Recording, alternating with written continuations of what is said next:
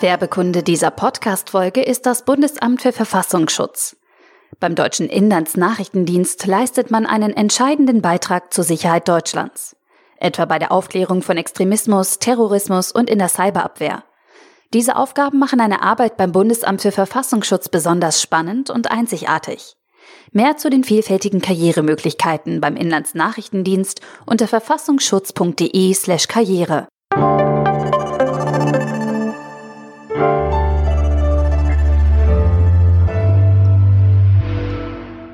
Frisch an die Arbeit.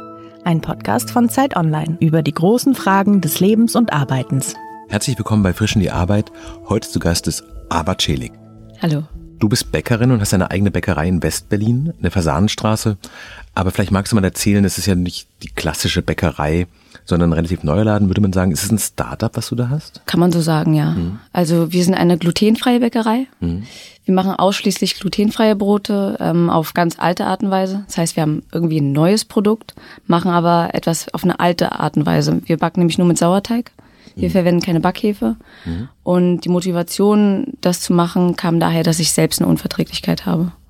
Wann hast du das angefangen? Die Diagnose hatte ich 2014. Mhm. Dann habe ich ein, zwei Jahre irgendwie damit gekämpft und gegessen, was es so gab. Und irgendwann kam die Entscheidung, okay, das alles ist so schrecklich, das schmeckt überhaupt nicht. Äh, entweder mache ich jetzt mein eigenes Brot oder ich höre komplett auf, Brot zu essen. Und das war 2016. Und dann hast du entschieden, ich mache mein eigenes Brot. Ich mache mein eigenes Brot. Ohne Brot kann ich nicht. Hast du eine Vorgeschichte damit? Also hast du immer schon gerne gebacken? Kommst du aus einer Bäckersfamilie? Gibt es irgendwie sowas, einen Anhaltspunkt, wo du gesagt hast, ja klar, Brot backen selber, das war naheliegend? Mm, also unfassbar gut gekocht hat meine Mutter immer. Ja. Sie hat die unfassbarsten Sachen gemacht, abwechslungsreich. Ich hatte in der Schule, wollten mir die Mitschüler schon mein Brot abkaufen. Mhm.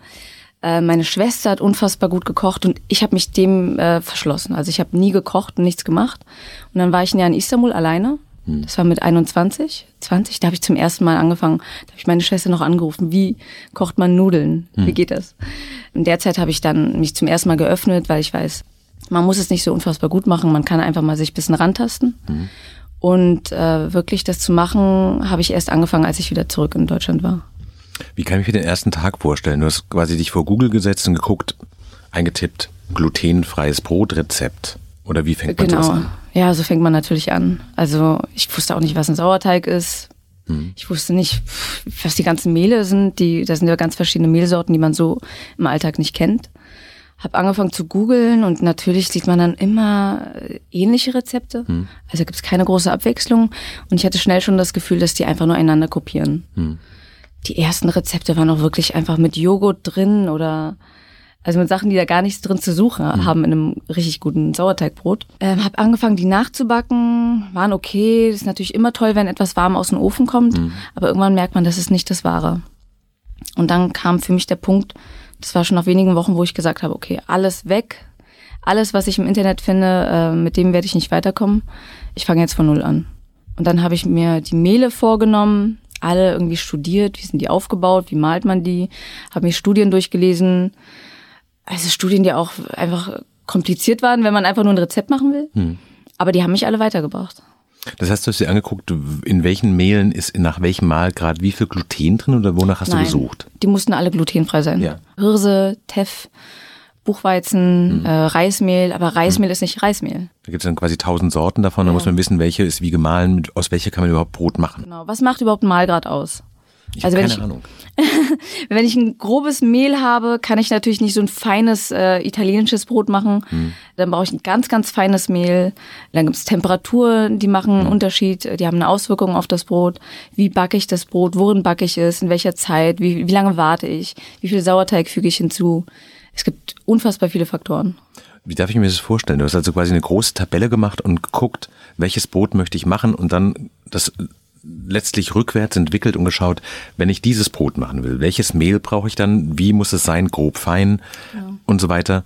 Und dann hast du dir quasi normale Brotrezepte, die nicht glutenfrei sind, vorgenommen und jeden einzelnen Punkt ersetzt und gesagt, das nehme ich so, das mache ich so und dann diese Rezepte entwickelt. Genau. Also ich habe mir normale Rezepte angeschaut, Sauerteigbrot mit Weizenmehl zum mhm.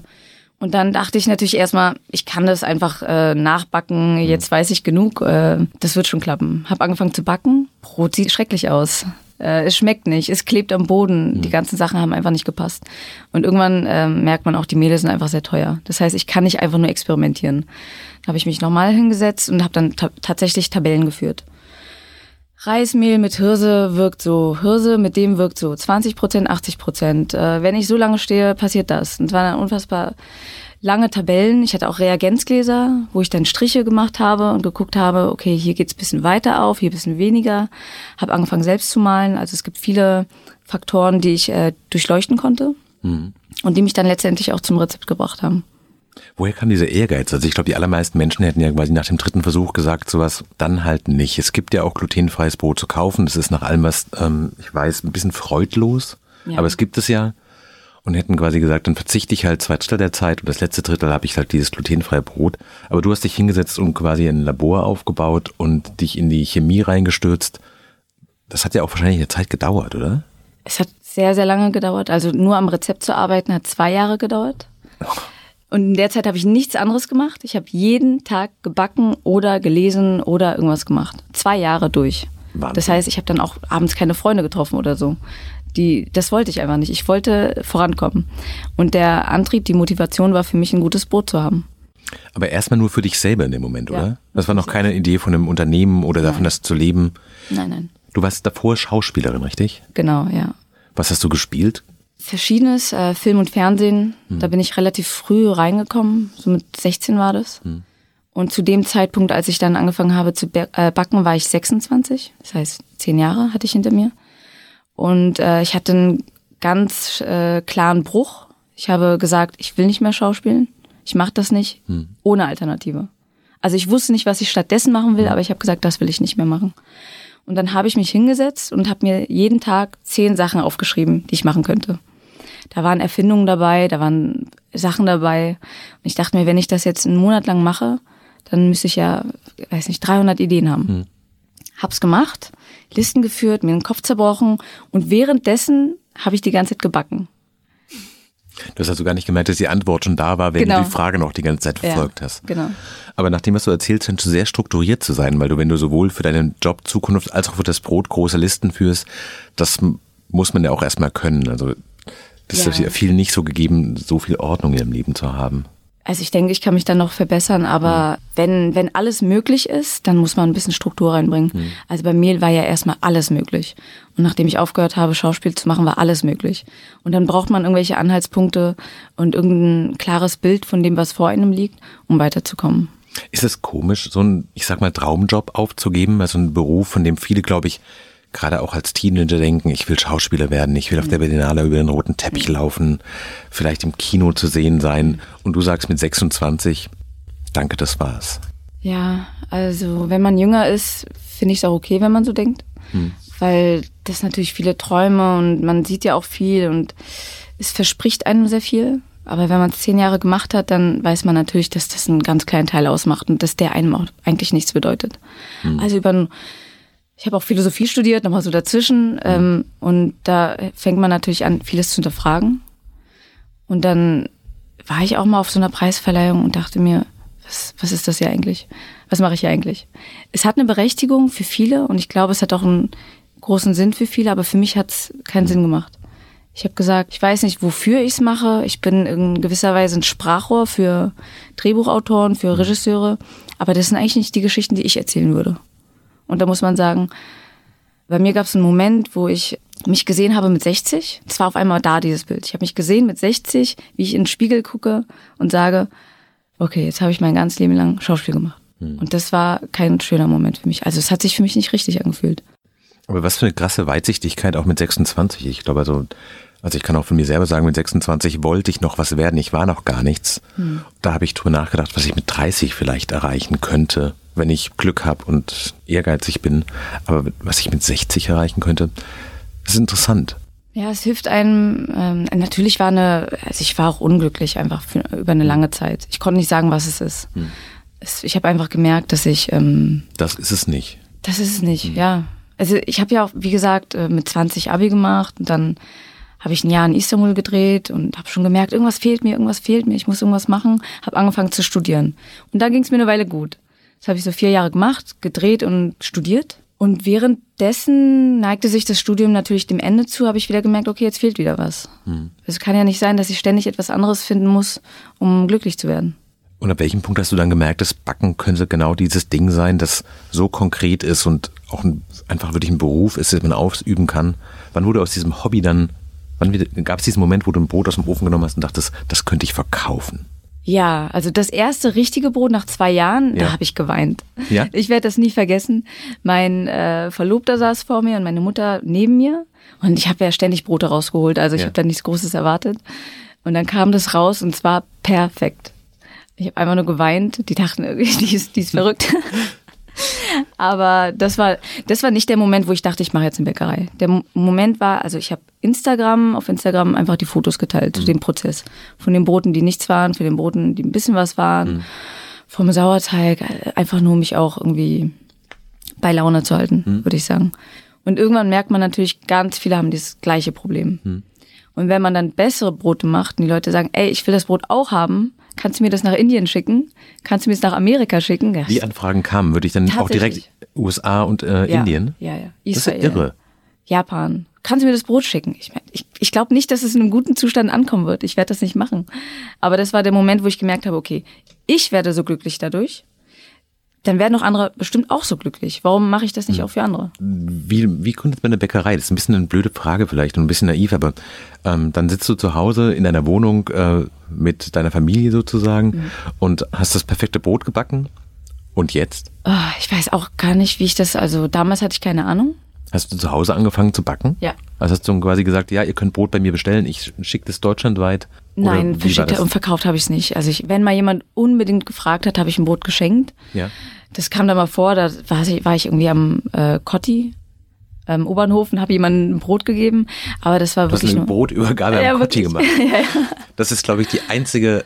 Wahrscheinlich, du stehst da rum mit irgendwas im Gepäck und die Leute, die, die Zivilpolizisten beobachten dich, denken, was, was verkauft diese ja, Brotfrau? Ja, genau, genau, genau. Brot. So hat sich das auch angefühlt. Man weiß nicht, wie man es macht. Äh, ich hatte keine Ahnung, wie man eine Bäckerei mhm. aufmacht, aber es gibt natürlich die Frage, okay, man braucht irgendwie einen Ort dafür, dann sucht man einen Ort dafür. Dann weiß man irgendwie, okay, ich brauche einen Ofen dafür und dann findet man raus, wie man einen Ofen findet. Also wenn ich mir jetzt vorgenommen hätte, ich plane alles von A bis Z und ich muss jetzt jeden Schritt wissen, dann hätte ich es nie angefangen und ich hätte es nie umgesetzt. Aber man macht ja immer Aufgabe für Aufgabe. Aber du hast quasi aus deinem privaten Vermögen heraus gesagt, sowas, ich miete jetzt eine Bäckerei an oder ein Ladenlokal an, ich kaufe mir jetzt den Ofen, mit dem man dann einfach nicht nur sein eigenes Brot zu Hause mhm. backt, sondern mehrere Brote gleichzeitig backen kann. Mhm. Ich richte diesen Laden ein und hoffe aufgrund des Feedbacks, das ich über Instagram bekommen habe, dass dann auch Leute bei mir vorbeikommen und mir dieses Brot abkaufen. Tatsächlich war es so, dass ich kein Privatvermögen mehr hatte nach zwei Jahren Rezepte hm, okay. probieren. Also es war dann irgendwann aufgebraucht. Klar. Genau. Und wenn man natürlich bei Null ankommt, sagt man, okay, jetzt muss ich, jetzt muss ich irgendwie hm. auch einen Schritt machen. Ich kann das nicht nur zu Hause für mich machen, sondern muss jetzt auch überlegen, wie es weitergeht. Da habe ich mit der Bank zusammengearbeitet also erstmal waren es viele Investoren, die mhm. natürlich irgendwie Teil davon sein wollten.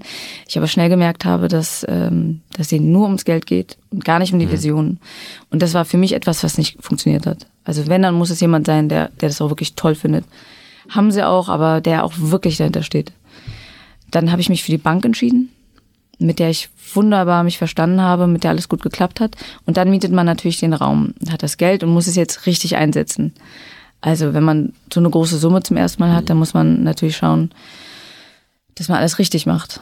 Ich habe dann mit Bäckern gesprochen. Ich muss sagen, mehr mit Bäckern im Ausland. Also in Australien und Amerika hatte ich ein paar Kontakte mittlerweile. Und die haben mir dann auch ein paar Tipps gegeben, wie man was machen kann. Ich kannte den Bäckermeister hier, da konnte ich ein paar Fragen stellen und so ist dann irgendwie alles Stück für Stück entstanden. Wie sieht denn dein Arbeitsalltag jetzt aus? Also ist Bäcker immer noch so, dass man morgens um drei, vier raus muss? Ist das bei dir so? Bei mir nicht, nein. Ich glaube an vielen Orten schon. Bei uns fangen wir erst um sieben an. Mhm. Davor war es auch acht, 8.30 Ich merke aber, das ist ein bisschen zu spät. Also jetzt fangen wir um sieben Uhr an. Ich glaube, das ist eine Frage, will man, dass um acht Uhr alles voll ist, die Theke? Mhm. Oder sagt man, äh, nee, wir wollen nicht um drei Uhr nachts aufstehen. Ich glaube auch nicht, dass es jemand richtig lange machen will, äh, wenn er auch Kinder bekommt oder was auch immer. Dann passt man lieber den Teig einem selbst an und sagt dem Kunden, ja, es geht erst um 10 Uhr los oder nochmal neue Brote kommen erst um 16 Uhr raus. Mhm. Und so hat man einen Rhythmus, mit dem die Bäcker und die Leute, die dort arbeiten, glücklich sind äh, und die Kunden vielleicht auch. Also ich, hm. ich sehe selten Leute, die bei uns um 8 Uhr morgens kommen und Zeit haben, nochmal ein Brot zu kaufen. Meistens macht man das nach der Arbeit mittlerweile, glaube ich. Das heißt, du verkaufst aber wirklich Brotleibe, nicht die, diese geschmierten Stullen und sowas, von dem wir auch viele Bäcker leben, dass sie so mhm. Brötchen und Nein. sowas zu mitnehmen haben, was ja wirklich ein 8 Uhr morgens Geschäft wäre, Leute ja, auf dem Weg stimmt. zur Arbeit. Und du verkaufst ganze Brote, genau. die die Leute ja wahrscheinlich sowieso erst auf dem Heimweg von Schule, Kindergarten, Arbeit genau. äh, einkaufen und dann ist deine Hauptverkaufszeit eigentlich. Ja, genau. Also mhm. mir ist es sehr wichtig, dass ich nicht in Gastronomie abdrifte mhm. oder in, in eine Leistung von, ich mache jetzt Brote und Sandwiches. Natürlich ist es auch etwas Gutes, weil man die Menschen versorgt. Mein Langzeitziel ist es aber, die Menschen, die nicht das, den Luxus haben, um Charlottenburg zu wohnen oder in mhm. Berlin zu wohnen, das Brot zu bekommen, dass die auch die Möglichkeit haben, dieses Brot irgendwann zu haben. Hm. Weil die meisten Brote tatsächlich einfach nach Stein schmecken, lustlos gemacht sind. Ich denke, viele Bäcker, die glutenfreies Brot machen, machen das aus dem besten Gedanken heraus, den Leuten gutes Brot zu geben. Aber sie haben nicht das gleiche Problem wie ich. Hm. Die müssen es nicht jeden Tag essen. Hm. Und dann hört man irgendwann auf, es weiterzuentwickeln. Und wir essen das jeden Tag wenn etwas nicht gut ist, dann will ich es auch besser machen.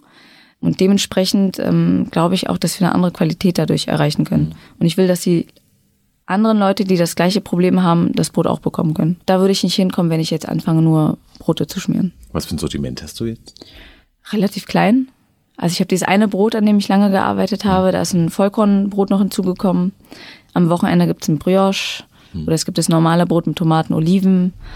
Also relativ überschaubar. Ein paar süße Sachen haben wir noch, so ein bisschen Gebäck. Und aktuell arbeite ich an einem neuen Brot. Also ich mache immer erst ein neues Brot, wenn es wirklich ausgeschöpft ist und ich das Gefühl habe, ich will jetzt was Neues haben. Das heißt, es sind quasi vier, fünf verschiedene Teige, mit denen du arbeitest. Genau. Wahrscheinlich ein Süßteig, ein Vollkornteig. Der Brioche-Teig ist wahrscheinlich, ist es ein Hefeteig? Ja, also wir machen es trotzdem mit Sauerteig. Woher kommen denn die Leute dann zu dir? Ich nehme an, dass es nicht nur das Nachbarschaftspublikum alleine ist, sondern dass Leute, die glutenfreies Brot brauchen, dafür auch Wege auf sich nehmen. Ist das so? Ja. Also Stammkunden viel? Ja, sehr viele Stammkunden. Also mir tut's leid, wenn, wenn die Leute den weiten Weg machen. Mhm. Ist natürlich ein schönes Kompliment für mich, dass die Leute eine Stunde herfahren oder eine Dreiviertelstunde und dann wieder zurück. Aber ich denke, die Zeit ist kostbar, die diese Menschen haben und ähm, dass sie diesen Weg zu mir machen, dafür bin ich sehr dankbar. Aber ich finde, das sollte nicht so sein. Mhm. Ähm, ich hatte auch schon Leute, die aus Oslo angereist sind oder aus anderen Ländern, die sagen dann, ich bin jetzt extra. Angereist sind? Ja, also einmal war eine äh, Frau da, die ist aus Frankfurt gekommen, ja. am Flughafen. Sie meint, ich bin jetzt gerade vom Flughafen gekommen und ich gehe gleich wieder zurück. Ich meine, sie hätten mir auch schreiben können. Ich, ich hätte auch eine andere Lösung gefunden. Es muss nicht sein. Und äh, deswegen will ich irgendwie nach Lösungen schauen, dass das Brot zu den Leuten kommt. Wir verschicken schon online. Shop, ne? Genau, wir verschicken schon online. Wie viele Leute machen das? Also ist es so, ist es dein Hauptgeschäft eigentlich der Online-Shop oder ist der Hauptgeschäft die Theke? Der Online-Shop ist sehr groß. Ja? Ja, definitiv. Vor Ort verkaufen wir natürlich viel. Dann haben wir noch Restaurants, Cafés, die wir beliefern. Das heißt, ja, es gliedert mhm. sich so ein bisschen auf. Dann bestellen Leute bei dir zwei Brote und lassen die sich liefern nach, weiß ich nicht, Süddeutschland irgendwo, Köln, genau. München. Genau, überall dann verschickt ihr. Oder nee, europaweit verschicken europaweit. wir. Genau. Also das Brot, das wir machen, dadurch, dass dann Sauerteig drin ist, hält ja. das Brot länger. Äh, sechs Tage hm. ungefähr. Wir machen das Brot frisch, es kühlt nur ab, dann kommt es äh, in die Box rein und dann kommt es im besten Fall innerhalb eines Tages an. Hm. Dann hat man ein Brot, das immer noch vier, fünf Tage fantastisch. Ich hätte nie, also es, mir ist natürlich, ich habe keine Glutenintoleranz, aber ich hätte nicht gedacht, dass man sagt, man bestellt Brot im Internet. Aber es ist natürlich total naheliegend. Mhm. Gerade wenn du quasi das Rezept hast, über das sich viele freuen und wahrscheinlich auch nicht allzu viel Konkurrenz nach dem, was du gerade erzählst, oder? Mm, ich glaube in der, also ich, ich denke nicht, nein. Also es gibt Industriebrote, die machen viel Gutes auch, weil die ähm, die Menschen irgendwie in einer Notsituation helfen. Mhm. Aber alle beschweren sich darüber, dass es nicht schmeckt, dass es, äh, dass einen überhaupt nicht glücklich macht. Das scheint mir ja nicht eine Goldgrube zu sein. Kommen jetzt die Investoren zu dir und sagen, komm, wir machen eine Kette draus und ähm, nächste Filiale in Mitte, übernächste Filiale in Neukölln, dann Frankfurt, Hamburg. Ja, ja. Also es kommen München schon so. aus allen Ecken Anfragen und Investoren, natürlich ja. auch im Ausland, die sagen, ja, lass uns das in Israel machen, lass uns das im, weiß nicht, im Iran machen, in der Türkei, lass uns das in Amerika machen, hatten ja. wir auch schon. Und da ist es wichtig zu sagen, nein. Ich glaube, wenn man was macht, was einem viel bedeutet, wenn man das Gefühl hat, das kann was wirklich Tolles werden, dann muss man lernen, Nein zu sagen. Und das in 99 Prozent der Fällen. Und ich glaube, das ist auch der Grund, weshalb ich heute wirklich glücklich bin mit dem, was ich mache mhm. und äh, keinen Bauchschmerzen in irgendeiner Weise habe. Weil ich immer wieder Nein sage, auch zu Kooperationsangeboten oder was mhm. es da alles gibt. Ich sage immer Nein. Das passt nicht zu dem, was wir machen. Es fühlt sich nicht richtig an und das ist nicht das, was ich vorhabe. Wenn du so auf deinen Arbeitstag guckst, was ist so der perfekte Arbeitstag für dich? Was macht dich glücklich? Ist es so einen möglichst ruhigen Tag eher zu haben oder so ein ganz schneller Tag, in dem total viel passiert? Mal so, mal so. Also im besten Fall kommt man immer ein Stück voran, mhm. sei es auch noch so klein. Also ich glaube, die meisten Unterschiede merken die Kunden nicht, aber für mich sind sie da. Wenn ich es schaffe, etwas ein Stück besser zu machen, dann bin ich wirklich glücklich. Mhm.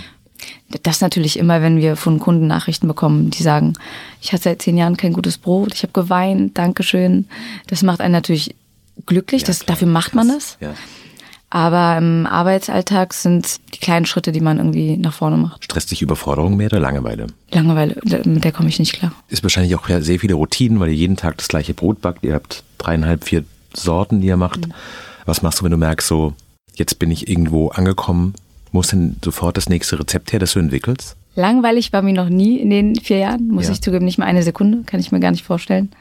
Weil immer was da ist, mhm. was man tun könnte. Und das habe ich von meinem äh, Verlobten, dass ich auch nach einer Überforderung vielleicht suche mhm. oder nach dem nächsten Schritt schon schaue. Mhm. Da ist er sehr stark drin. Das heißt, wenn man jetzt in einer Sache ist und versucht, die besser zu machen, sollte man eigentlich schon überlegen, was kann ich als nächstes machen? Wie geht's weiter? Was wolltest du denn als Kind werden? Gute Frage. Also als ich Schauspiel gemacht habe, habe ich oft gesagt Regisseurin, was natürlich ja. Schwachsinn war, weil ich das gar nicht kann. Gute Frage, ich weiß nicht. Irgendwas auch, es hat sich, glaube ich, auch mal geändert. Also ich gucke immer so nach dem Bauchgefühl, was will ich gerade machen. Deswegen springe ich auch immer in die Sachen rein. Hm. Wenn du so auf diesen Werdegang blickst, der quasi schon so ein paar verschiedene Haken geschlagen hat, siehst du eine Art Muster, zu sagen, sowas wie, also wahrscheinlich gibt es Leute, die nach mehr Sicherheit suchen als hm. du. Ja irgendwie hast du schon so einen Antrieb, auch dass es dir persönlich was bedeuten muss und nicht einfach nur ein, ja. ein sehr gutes Auskommen ist. Also jetzt mit dem, was ich jetzt mache, ist natürlich ganz klar und stark, dass ich etwas machen will, was den, was irgendwie einen Mehrwert hat, was mhm. den Menschen etwas bringt. Davor war das nicht immer so. Also ich habe Philosophie studiert, ich habe Schauspiel gemacht, ich habe als professionelle Fotografin gearbeitet. Und das waren alles Dinge, da bin ich einfach nach meinem Bauchgefühl gegangen und ich glaube, ich habe so dieses intellektuelle Ich ausgeschaltet, das sagt, mhm. ja, mach mal lieber das, das wäre besser für dich. Ich hatte zum Beispiel ein gutes Abi, mit dem hätte ich alles studieren können. Und alle haben auch wahrscheinlich gesagt, studier doch was Tolles. Ich habe gesagt, nö, es interessiert mich nicht. Warum machst du Schauspiel? Das ist so unsicher. Nö, aber ich habe jetzt Lust darauf. Mhm. Warum machst du Fotografie? Nö, ich, ich, ich fühle mich danach. Das ist das, was mich wirklich interessiert. Ich bin leidenschaftlich da drin. Also mache ich das. Glaubst du, dass Zufriedenheit im Beruf daher kommt, dass man seiner Berufung folgt? Absolut. Absolut. Gab es nie einen Punkt, wo du dachtest, ja, ja, jetzt hat mich mein Bauchgefühl irgendwo hingebracht? Keine so gute Idee. Naja, dann habe ich ja damit aufgehört. Also beim Schauspiel war es mhm. ja so. Ich habe damit aufgehört, weil es sich nicht richtig angefühlt hat. Und ich glaube, so wirklich leidenschaftlich war ich da auch nie. Da musste ich ehrlich mit mir sein. Mhm. Da muss man einmal wirklich in den äh, Spiegel schauen und sich fragen, mache ich das, um etwas anderes zu erreichen? Mache ich das, um weil es gut klingt, weil andere das machen, oder mache ich das wirklich, weil ich darin leidenschaftlich bin? Und wenn ich darin leidenschaftlich bin, dann kann ich Berge versetzen. Erinnerst du dich an den Moment, an dem du gemerkt hast, das mit dem Brot hier, das funktioniert wirklich. Das ist nicht nur eine Idee, die ich habe, sondern ich kann wirklich davon leben, das ist wirklich ein Beruf. Ja klar, wenn man den Bankenkredit bekommt, wenn man sieht, dass die Leute das Brot haben wollen, wenn man merkt, irgendwie hat man es hingekriegt, eine Bäckerei aufzubauen. Mhm. Also ich weiß auch gar nicht mehr, wie ich das alles gemacht habe. Das Technische drumherum, mhm. die Papiersachen. Äh, wenn man das alles geschafft hat, merkt man natürlich, das klappt. Ich muss nur dran arbeiten. Ich glaube, mit allem ist es so. Äh, wenn man sich die großen Meister anschaut, egal ob es Maler sind oder Musiker, die haben immer nur eine Sache wiederholt. Immer wieder weitergemacht. Mein Vater hat auch mal gesagt, wenn man einmal mehr aufsteht, als man hinfällt, dann, mhm. dann kriegt man das hin. Mhm. Gibt es auch manchmal Tage, in denen du denkst, es wäre auch schön, einen Beruf zu haben, angestellt zu sein, nicht verantwortlich zu sein, so ein bisschen so deinen Dienst zu machen, zu sagen, ich bin um 9 Uhr in der Agentur und ich weiß, um 17.30 Uhr bin ich zu Hause und Wenn ich einen schlechten Tag habe, macht das nicht so viel aus, weil Mhm. ich bin erstens nicht alleine und ich bin zweitens nicht verantwortlich. Also ich, ich kann das verstehen, wenn es jemand macht. Ich habe auch den größten Respekt davor, weil man sagt, meine Prioritäten sind andere im Leben. Ich will mich mehr um die Familie kümmern. Ich habe noch Hobbys oder was auch immer. Aber für mich selbst ähm, funktioniert das absolut nicht. Ich kann es mir nicht vorstellen, dass ich ähm, einen Weg vorgeschrieben bekomme und den dann lang gehe. Ich brauche ein bisschen die Unsicherheit, das Risiko. Ich muss wissen, es kann auch voll in die Hose gehen. Dann fühlt sich richtig an für mich. Wenn ich das Gefühl habe, okay, ich weiß jetzt, das und das bekomme ich davon, dann, dann kriege ich ein bisschen Bauchschmerz. Wie viel arbeitest du am Tag? Also in der Bäckerei mittlerweile nur noch zehn Stunden. Davor waren es mal zwölf, dreizehn. Also bist um 7 Uhr da und gehst um 17 Uhr nach Hause? Also ich komme teilweise erst um acht. Ich komme um Weil acht und quasi deine um, Mitarbeiter den Teig schon angesetzt Genau, haben und die genau. ersten Schritte schon Genau. gemacht haben. Mhm. Also ich komme um acht und gehe um 19, das sind eher ja, elf Stunden, zehnhalb. War mehr am Anfang natürlich und dann geht man nach wahrscheinlich sechs Tage die Woche, oder? sieben Tage die Woche. Sieben Tage die Woche. Genau. Dann geht man natürlich noch nach Hause und denkt weiter nach. Und macht noch Abrechnungen, während man, Ja, manchmal. Ja. ja. Die mache ich, versuche ich dann auch in diesen, in der Zeit in der Bäckerei zu machen. Im Idealfall. Ähm, und dann, wenn die Zeit in der Bäckerei vorbei ist, dann gibt es natürlich auch einen Austausch zwischen mir und meinem Verlobten. Der ist Filmemacher. Er dreht jetzt seinen Debütfilm. Wir sprechen viel darüber. Wir sprechen viel über Ära. Also es tauscht sich immer so ein bisschen aus und dadurch hat man auch irgendwie eine Abwechslung im Kopf, die man noch ein bisschen braucht, um weiterzukommen. Hast du eine Zahl im Kopf, dass du weißt, so viele Brote müssen wir am Tag mindestens verkaufen, damit der Laden läuft? Ja, ich weiß, wie viel Umsatz wir machen müssen. Genau. Und ist es so, dass es ein Wochenendgeschäft ist oder zu zwei Dritteln aus dem Shop kommt? Oder ist es wirklich so, dass du im Laden stehst und denkst, es müssen jetzt noch drei Leute kommen, dann ist der Tag okay? Ah, ich glaube, dann hätte ich so einen großen Stress, wenn ich immer denken müsste, jetzt müssen Leute kommen. Da Ja. bin ich auch wieder abhängig. Also Ja. bin ich auch Da wieder. bist du ja auch, oder? Ja, ja, aber ich habe es auch in der Hand. Also ich kann auch sagen, ich will nicht nur abhängig sein davon, wer hierher kommt, sondern es gibt auch Cafés und Restaurants, die ein Brot haben wollen. Es gibt ja noch den Online-Shop. Man kann ja auch überlegen, ähm, wie man es noch weiter ausbauen kann und dann ist man wieder weniger abhängig. Aber natürlich merke ich, äh, Online-Shop Anfang der Woche mehr, Cafés und Restaurant in der Woche mehr und am Wochenende mehr im Geschäft. Ist es für dich ein gutes Gefühl, unverzichtbar zu sein, weil du ja die Chefin bist und die Erfinderin bist und ohne dich wahrscheinlich der Laden nicht funktionieren würde? Ist es für dich schön? Nee, macht mich eher traurig. Ich denke manchmal, also das Rezept teile ich aktuell noch nicht. Ja. Das heißt, ich mache jede Mehlmischung. Also auch deine Mitarbeiter kennen dieses Rezept Genau. nicht ganz, dass sie niemand, nicht. niemand kennt das. Okay, also Genau. man kennt das ja manchmal von, in Berlin gibt es so verschiedene Gastrokonzepte, wo man merkt, die Mitarbeiter haben sich irgendwann selbstständig gemacht, weil die das Geheimnis verstanden haben. Ja, ja. Ja, klar, da auch ein verhinderst du paar, so ein paar Jobanfragen, wo man dann auch schnell merkt, da geht's darum. Ja? Ja, also es kommen auch viele Leute, die schreiben, äh, ich will dir das Rezept abkaufen, egal wie viel. Da sage ich, nee, das passiert nicht. Ich gebe es auch nicht umsonst, ja. Also beides nicht. Also Leute legen wirklich äh, quasi sagen so einen Zettel auf den Tisch und sagen, sag eine, schreib eine Nummer drauf, ich möchte dieses Rezept haben. Also die Nummer sagen sie noch nicht, aber also ich, ich habe auch keine Nummer jetzt jemals mir ausgedacht, weil es für mich Hm. Nicht unmöglich wäre. Ja, kommt, es kommt für mich nicht in Frage. Es ist aber so, dass nur ich das Rezept habe und der Gedanke, dass mir etwas passieren könnte und dass es dann das Brot nicht mehr gibt, dass die Leute essen können, dass die Leute glücklich macht, das ist traurig für mich. Hm. Also im besten Fall bin ich ersetzbar. Bist du dir selbst ein guter Chef? Ich denke nicht in Chef sein oder nicht. Also dadurch, dass es etwas ist, was ich wirklich gerne mache, kann ich mir nicht vorstellen, mir eine Auszeit zu geben oder weil es ja das, das ist ja das, was ich machen will. Das ist ja irgendwie im Alltag da und ist etwas, wo ich eine Vision habe und etwas, was ich gerne mache. Wenn ich mir eine Auszeit nehme, dann weiß ich, ich tue das, weil es wieder dem Unternehmen gut tun wird. Aber kannst du dir selber sagen so, aber das war ein super Tag, 17.30 Uhr ab und See, nicht mehr über Arbeit nachdenken, war gut.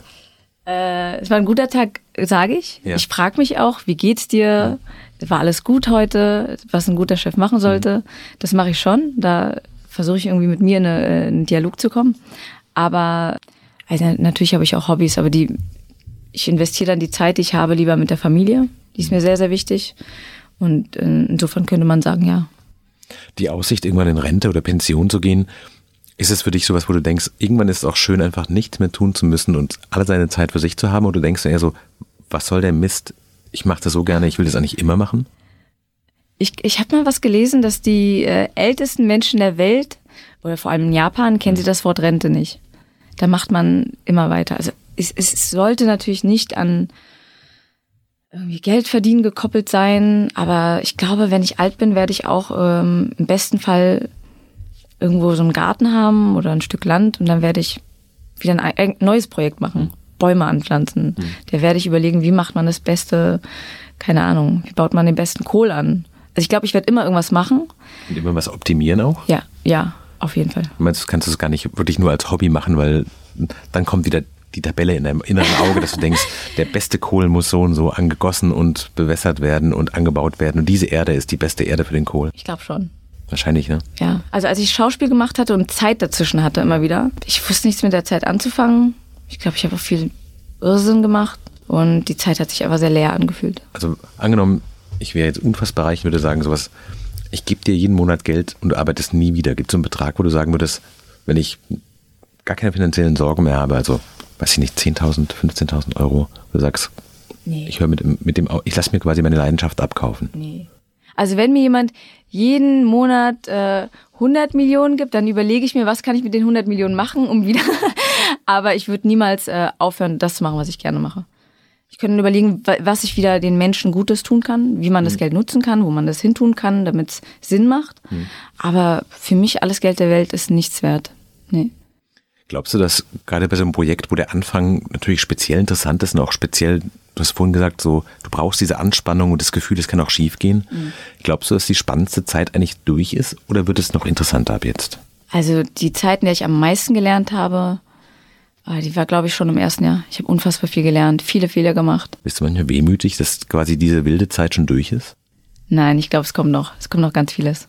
Nochmal anders, aber ich glaube, es kommt nochmal vieles. Die größte Ungewissheit war natürlich damals. Aber ich glaube, es geht immer weiter in anderen Arten und anderen Weisen. Aber natürlich war das, die werde ich nicht vergessen, die Zeit. Hm. Das erste Jahr werde ich nicht vergessen. Wenn du darüber nachdenkst, wofür du arbeitest, was ist wichtiger? Anerkennung oder Geld? Geld interessiert mich wirklich nicht. Also es klingt immer so, als würde man sagen, aber mein Papa hat von null angefangen. Er hat eine richtig große Firma gehabt, Millionen Umsätze gemacht und dann war wieder alles weg. Mhm. Und es war für mich die Erfahrung, da war ich äh, jung, habe das alles gesehen, wie viele Menschen daran auch kaputt gegangen sind. Mhm. Und das war für mich so ein starkes Gefühl, dass es auch vieles Schlechtes bringen kann. Und dass es, ähm, dass man sich nicht darauf verlassen sollte und dass es nichts Tolles ist, sondern dass das, was man macht, äh, irgendwie einem was bringen muss. Und dann ist es, dann ist das gut. Das ist Ansehen ist natürlich toll. Ich will auch nicht, dass man ständig über mich redet, sondern über das Brot. Das wäre mir natürlich noch lieber wenn man irgendwie. Dann lass uns über Brot reden. Du hast vorhin gesagt, dass du immer das nächste Rezept entwickelst. Was kommt als nächstes bei Era? Aktuell schreibe und spreche ich gerade die Biomärkte an. Hm.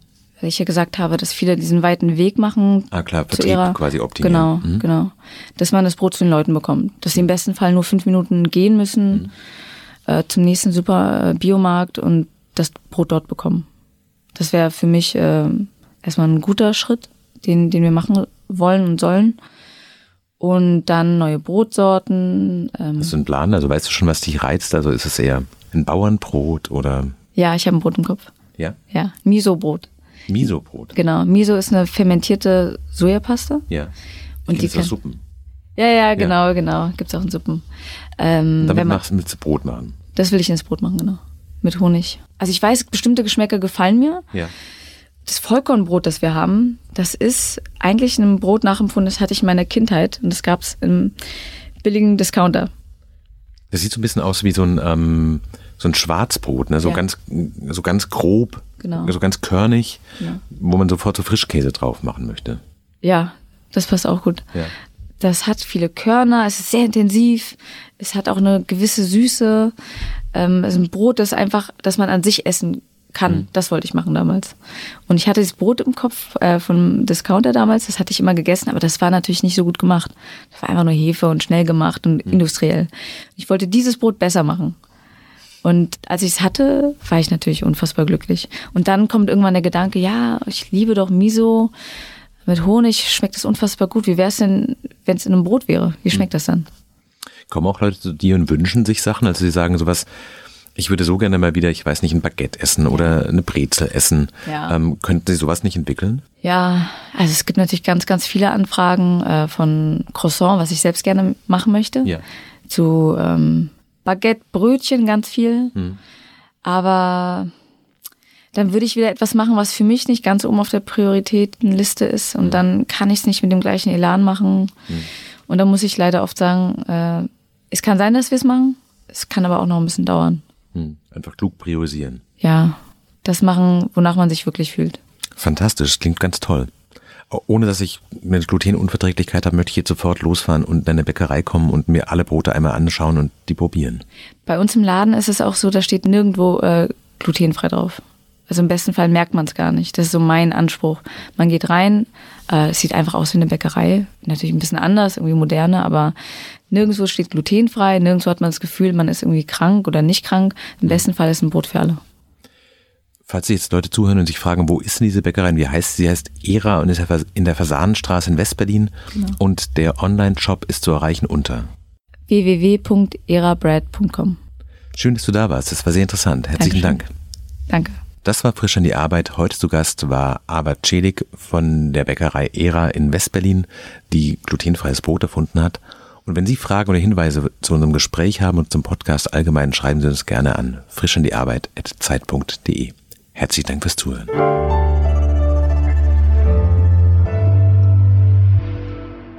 Frisch an die Arbeit, ein Podcast von Zeit Online.